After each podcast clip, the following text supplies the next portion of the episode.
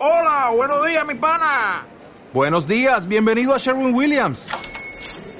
¡Ey! ¿Qué onda, compadre? ¿Qué onda? Ya tengo lista la pintura que ordenaste en el ProPlus app. Con más de 6.000 representantes en nuestras tiendas listos para atenderte en tu idioma y beneficios para contratistas que encontrarás en aliadopro.com. En Sherwin Williams somos el aliado del PRO.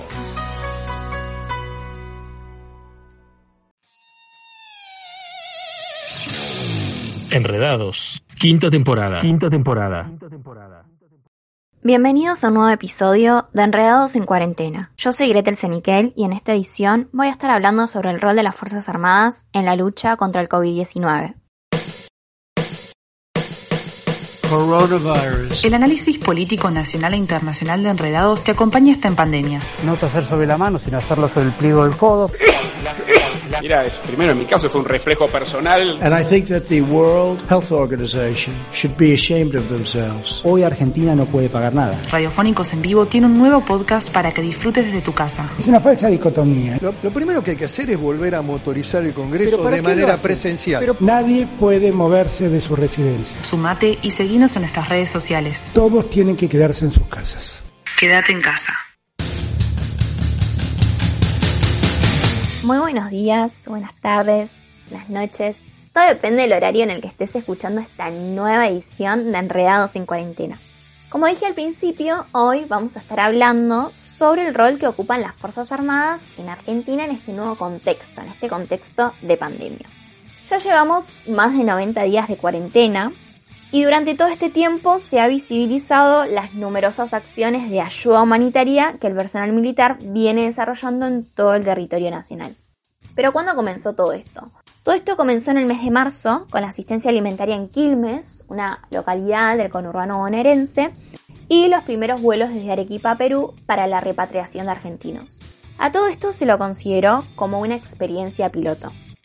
Pero ya desde ese momento, las Fuerzas Armadas realizaron 25 vuelos de repatriación en aviones C-130 y F-28, distribuyeron 786.000 raciones de comida caliente y bolsones con alimentos en Quilmes, La Matanza, Rosario, pero también en Tierra del Fuego y en otros puntos del país. Además de todo esto, helicópteros de la Fuerza Aérea y el Ejército patrullan los cielos del área metropolitana de noche y de día. Ahora, ¿qué nos dicen desde el Ministerio? El actual ministro de Defensa, Agustín Rossi, afirmó, y esto es muy importante, que no se están haciendo tareas de seguridad interior, sino apoyo logístico a las tareas de seguridad en algunos lugares. Según el preámbulo de nuestra Constitución, uno de los objetivos de nuestros representantes es proveer a la defensa común. Y a partir de todo esto es que, es que empiezan a surgir ciertos interrogantes. Y el primero de ellos es que si en Argentina el área de defensa y el de seguridad están tajantemente divididos. Para dar respuesta a esto, nos comunicamos con el licenciado en Relaciones Internacionales, Claudia Robelo. Realmente depende de, del enfoque y depende de una serie de cuestiones a considerar. Pero si tuviese que aventurar una respuesta así sencilla y veloz, tendría que decir que sí.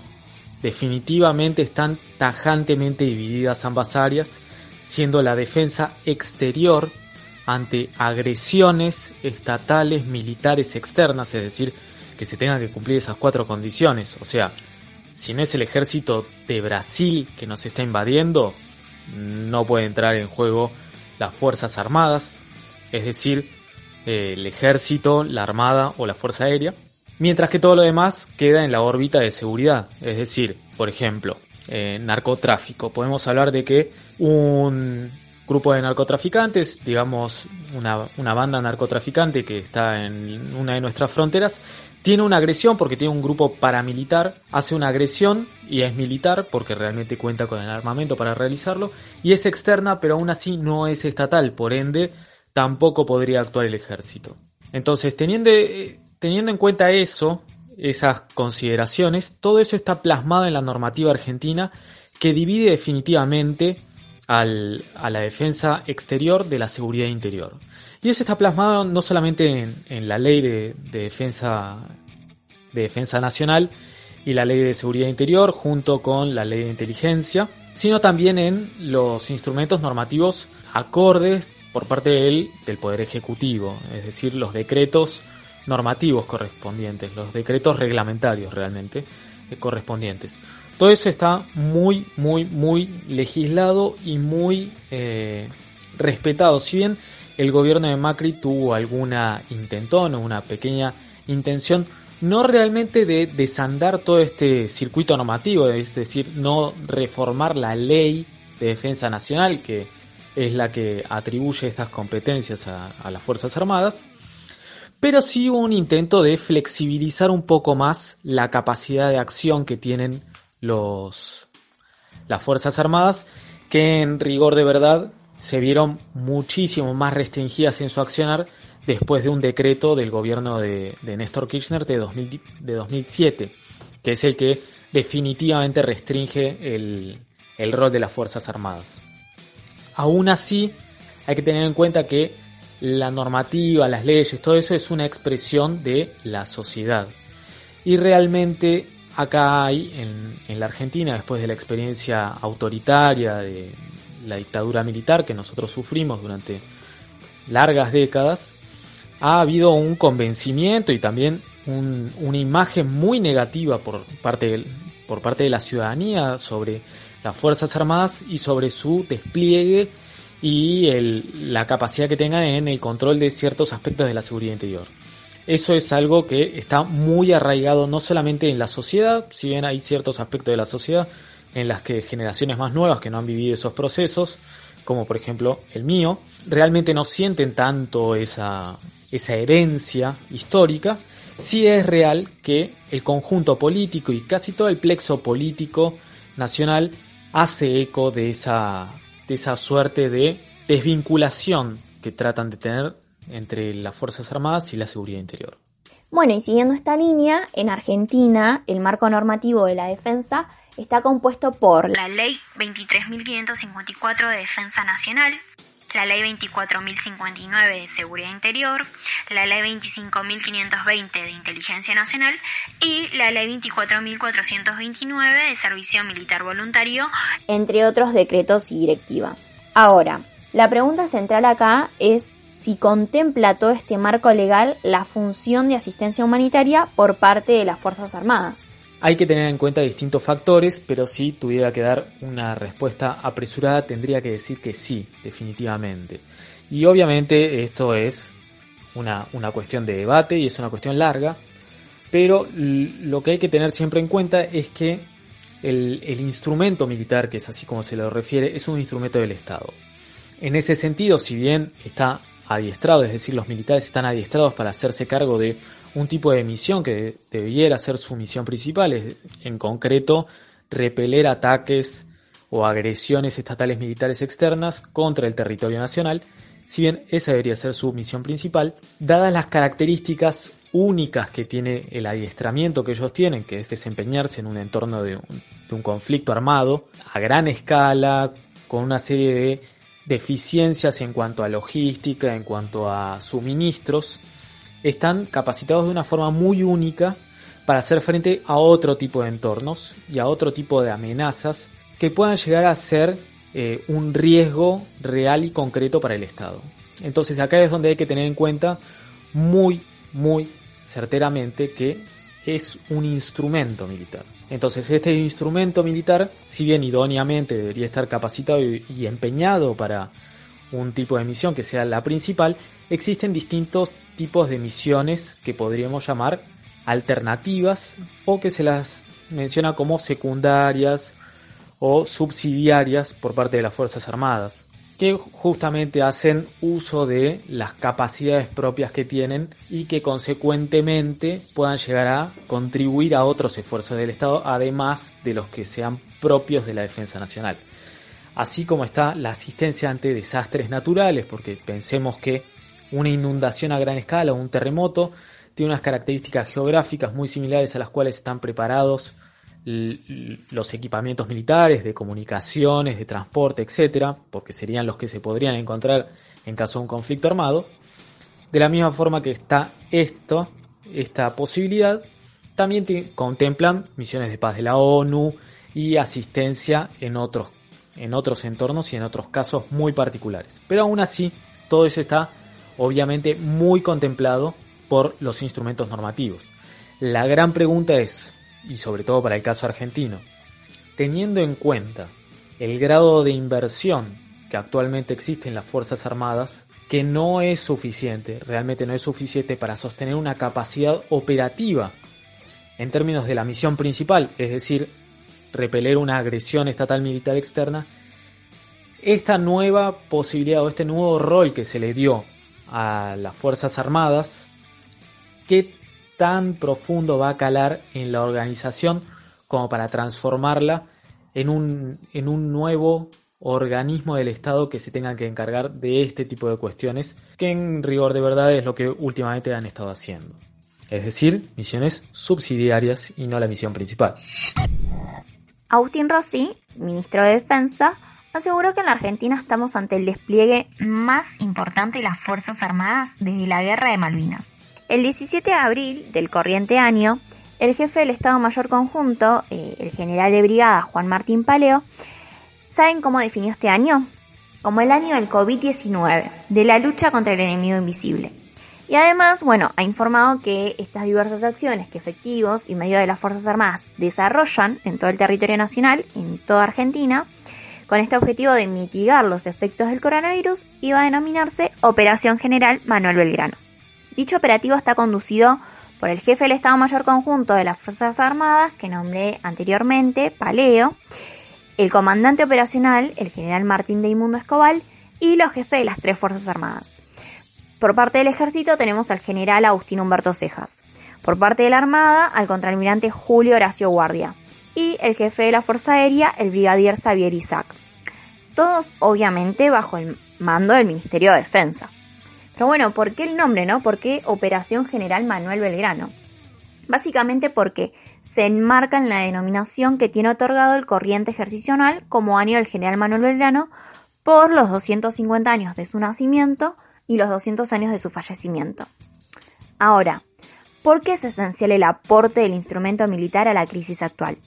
Carlos Fernández, diputado nacional por la Unión Cívica Radical y presidente de la Comisión de Defensa Nacional, nos lo explica. En realidad resulta esencial porque no existe en el Estado ningún ente o agencia que esté entrenado y con la disponibilidad de medios necesarias para realizar un esfuerzo logístico de magnitud descomunal como el que se está haciendo hoy. La operación desarrollada está enmarcada dentro de lo dispuesto por la Ley de Defensa Nacional, y la realidad es que les voy a dar algunos datos que obviamente no son todos, pero que nos aproximan a una idea de la magnitud de la operación de protección civil basada en el apoyo a la comunidad y de asistencia humanitaria que se ha denominado Operación General Manuel Belgrano. El instrumento militar constituyó 14 comandos conjuntos de zonas de emergencia, lo que abarca la totalidad de la geografía del país. No se trata, como muchas veces concebimos o vemos a través de la televisión, de eh, una tarea realizada solo en el ámbito del área metropolitana de, de, Buenos Aires, sino que abarca la totalidad de la geografía argentina. Se ha trabajado para la repatriación de miles de argentinos varados en el exterior y para el traslado de argentinos en el interior del país, afectados por el cierre de frontera y por las condiciones de aislamiento social preventivo.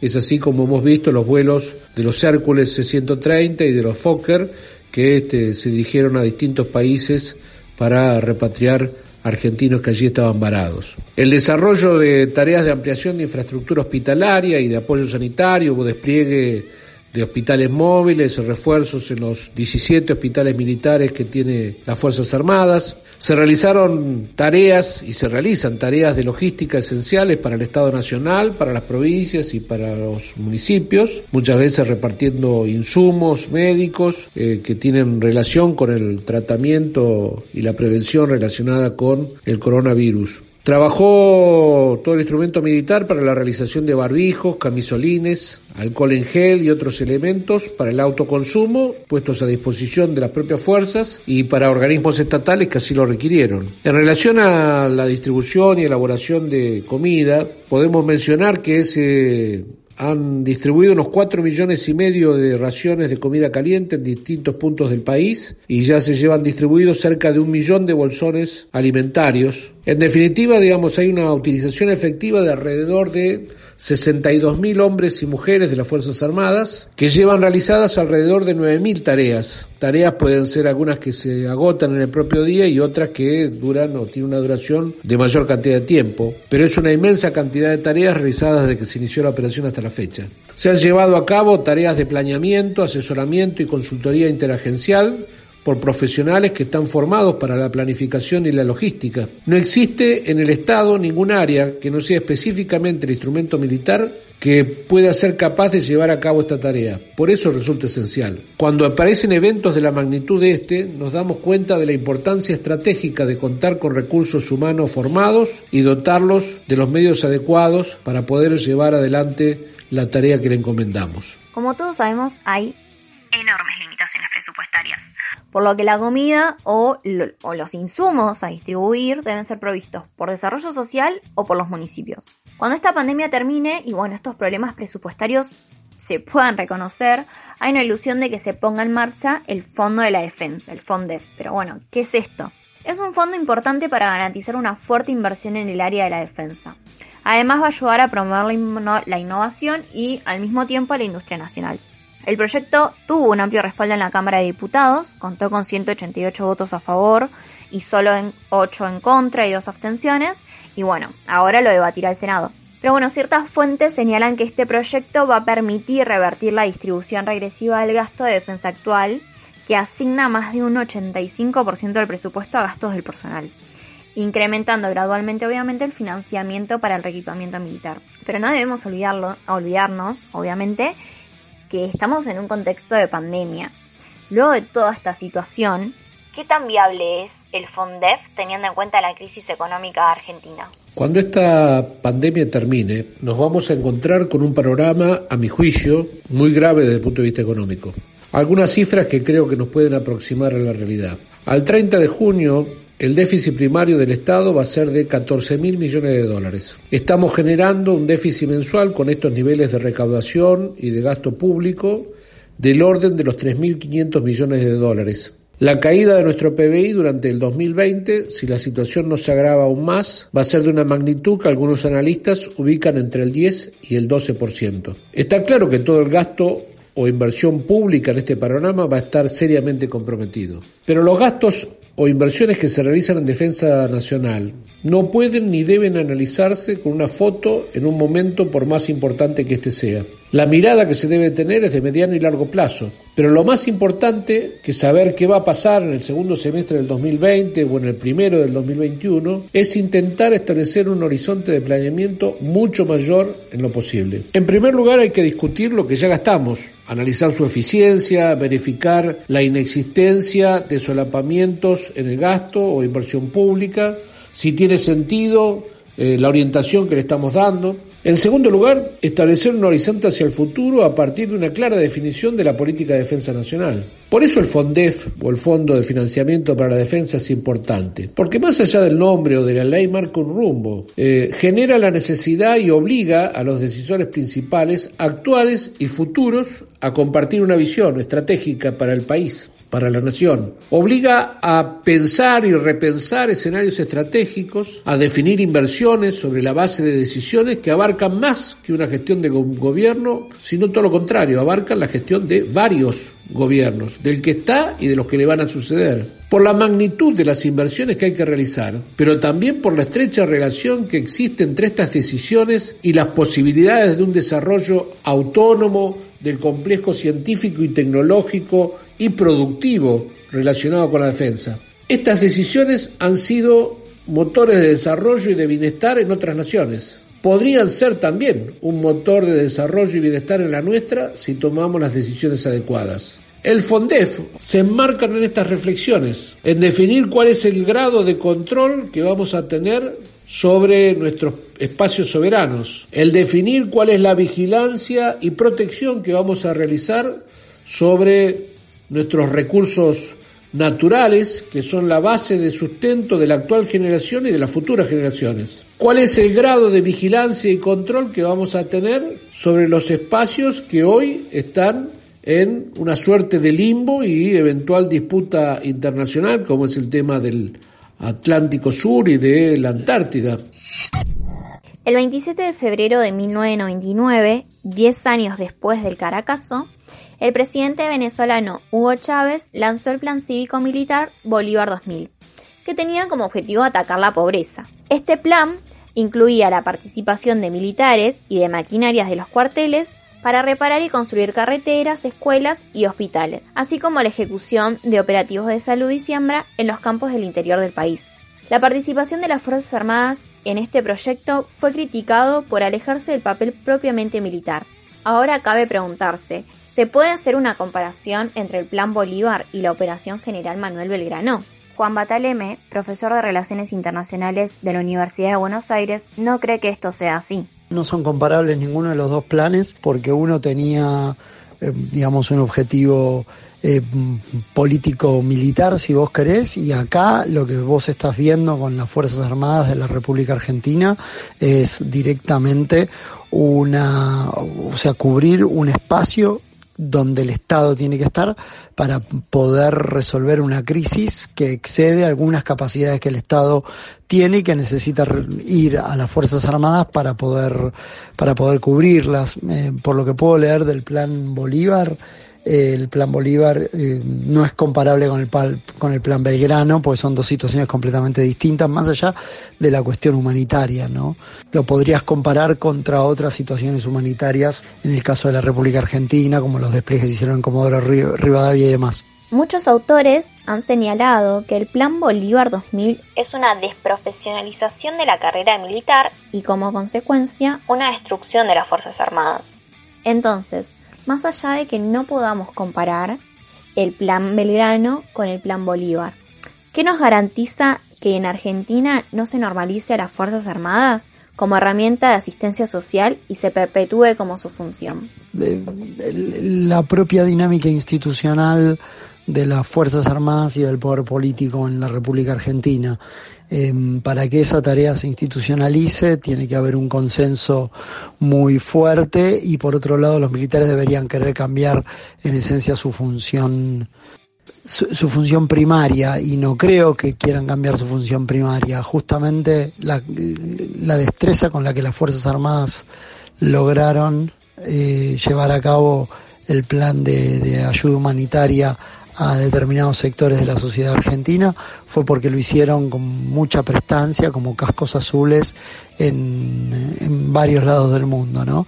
Pero ellos siempre saben que esa es su misión secundaria y que no están dispuestos a sesgar lo que es la misión, la misión principal. Así que los reaseguros te lo da el propio grado de institucionalización democrática que tienen las Fuerzas Armadas y el propio sentido que tienen los gobiernos democráticos, en la Argentina por lo menos hasta este momento, en utilizarlas como un refuerzo de las capacidades estatales. Las Fuerzas Armadas vuelven a colocarse en el centro de la política. La Operación General Manuel Belgrano les da una relevancia importantísima a nuestros militares. La consultora Management and Fit encontró que el Ejército Nacional aparece tercero en el ranking de confianza sobre instituciones. Esto era impensado años atrás, con un 66,3 de mucha o algo de confianza de la población, detrás de las universidades, que son primeras en la lista, y detrás de las escuelas, segundas en el ranking. La pandemia va a dejar posibilidades que no nos dimos antes discutir el rol de una logística de mediano porte, por ejemplo. El debate sobre nuestras Fuerzas Armadas se viene dando, y luego de este contexto, esperemos que sea aún mayor.